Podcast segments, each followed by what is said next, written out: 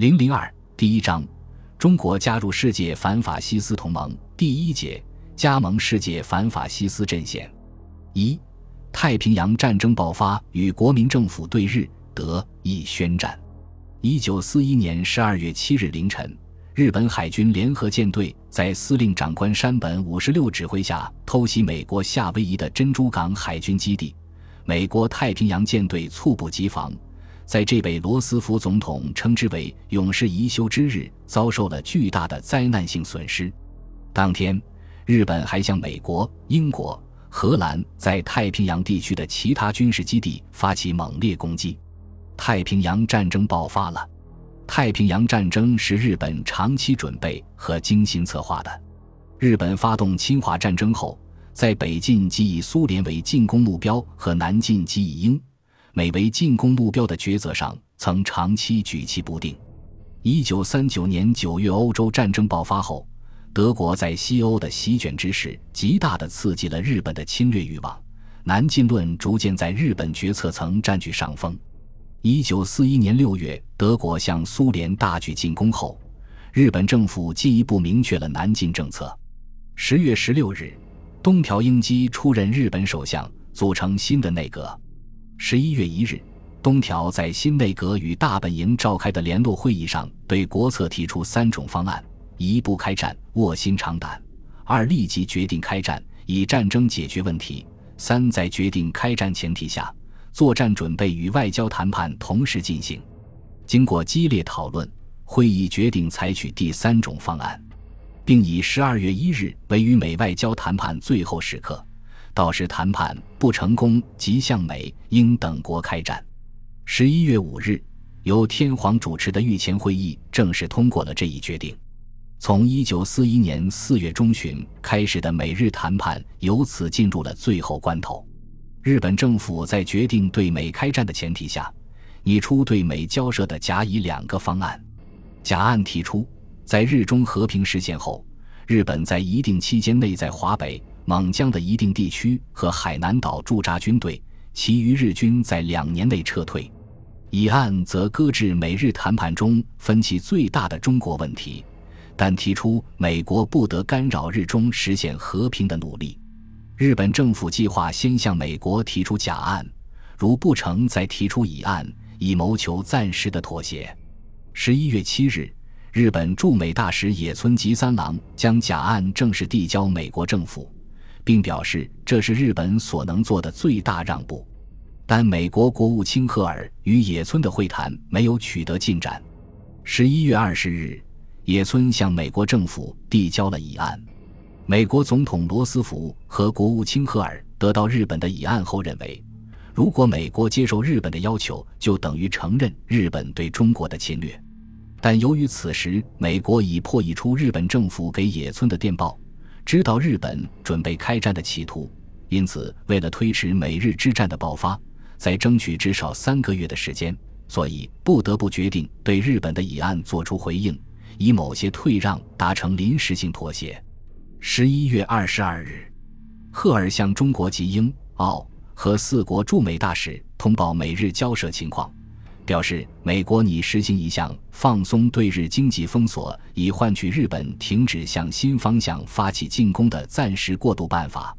十一月二十四日，赫尔再次召集四国大使，通报美国已确定八点临时过渡办法，并强调根据美国军方的报告，美军参战尚需两三个月的时间。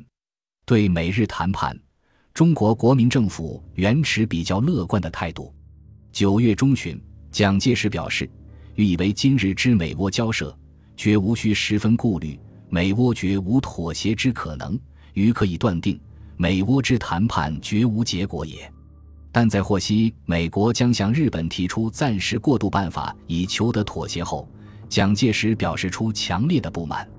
他于十一月二十四日致电中国驻美大使胡适，嘱他转告赫尔。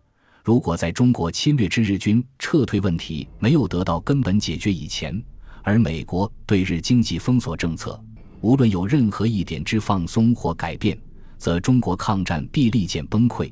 以后美国即使对华有任何之援助，皆属虚妄。中国亦绝不能再望友邦之援助。从此国际信义与人类道德不可复问矣。与中国一样，英国也反对美国向日本提出的暂时办法。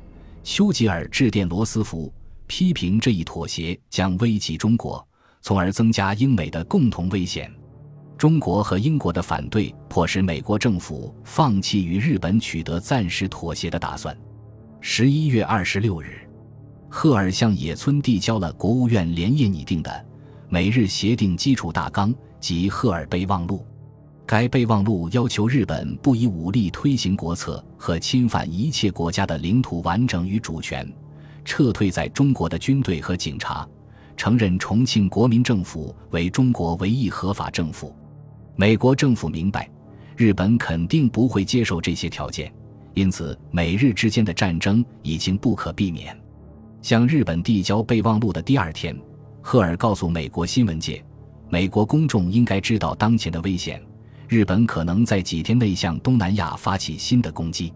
十一月二十八日，赫尔在白宫军事会议上表示，美日谈判已不可能取得成果。保卫美国安全的重任已落到海陆军的肩上。日本政府对赫尔备忘录十分不满，认为美国在谈判中态度险趋强硬，断定美国正在认真准备对日作战。十二月一日，日本再次召开御前会议，最后决定对美应发起进攻，并于次日发出十二月七日开战的命令。蒋介石对成功的制止了美国对日妥协十分高兴。认为此次美国对倭态度之强化，全在自我态度之坚定与决心之坚毅，犹在于不稍千言时间得心应手，穷理致之，乃得于千钧一发时旋转于俄情也。同时，国民政府高层明白美国的这一态度，使得美日之战正在迫近。十二月八日凌晨，日本偷袭珍珠港的消息传到中国战时首都重庆。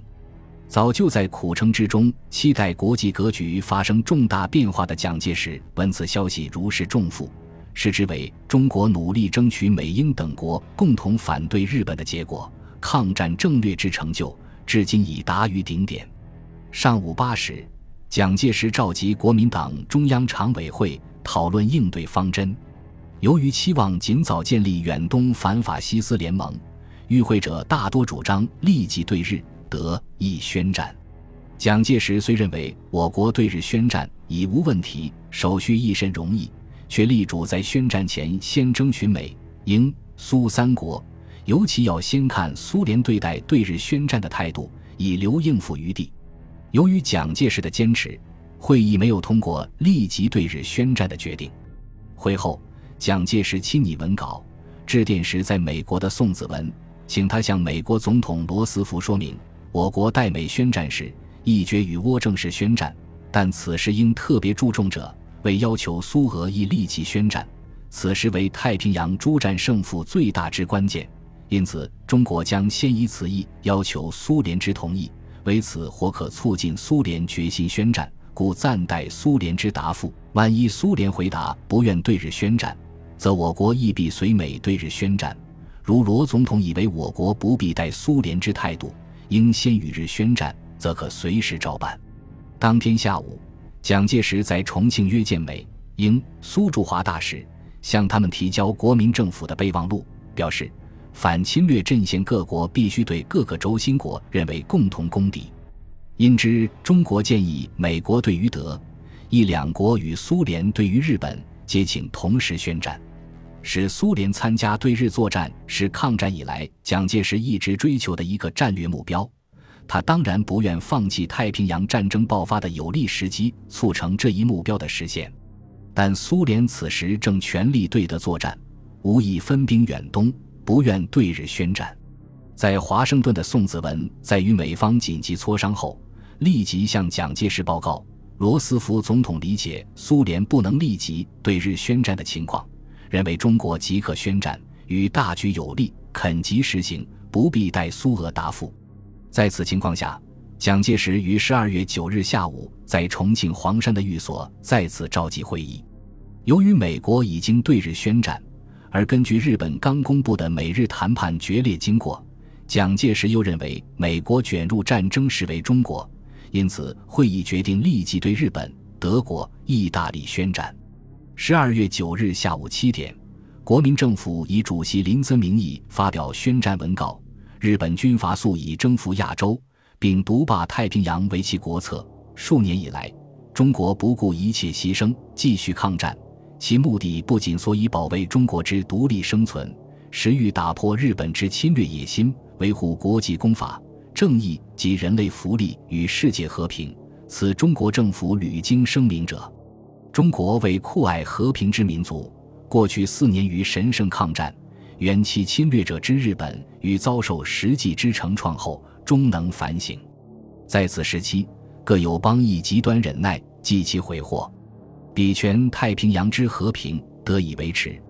不料残暴成性之日本执迷不悟，且更悍然向我英美诸友邦开信，扩大其战争侵略行动，甘为破坏全人类和平与正义之容首，成其侵略无厌之野心。举凡尊重信义之国家，娴熟忍无可忍。兹特正式对日宣战，昭告中外所有一切条约、协定、合同有涉及中日间之关系者，一律废止。特此公告。同时，国民政府还宣布对德以宣战。自中华民国三十年十二月九日午夜十二时起，中国对德意志、意大利两国立于战争地位，所有一切条约、协定、合同。有涉及中德或中意间之关系者，一律废止。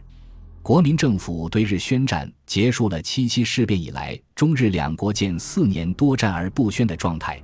中国的抗日战争从此与全世界的反法西斯战争融为一体，成为其不可分割的重要组成部分。本集播放完毕，感谢您的收听，喜欢请订阅加关注，主页有更多精彩内容。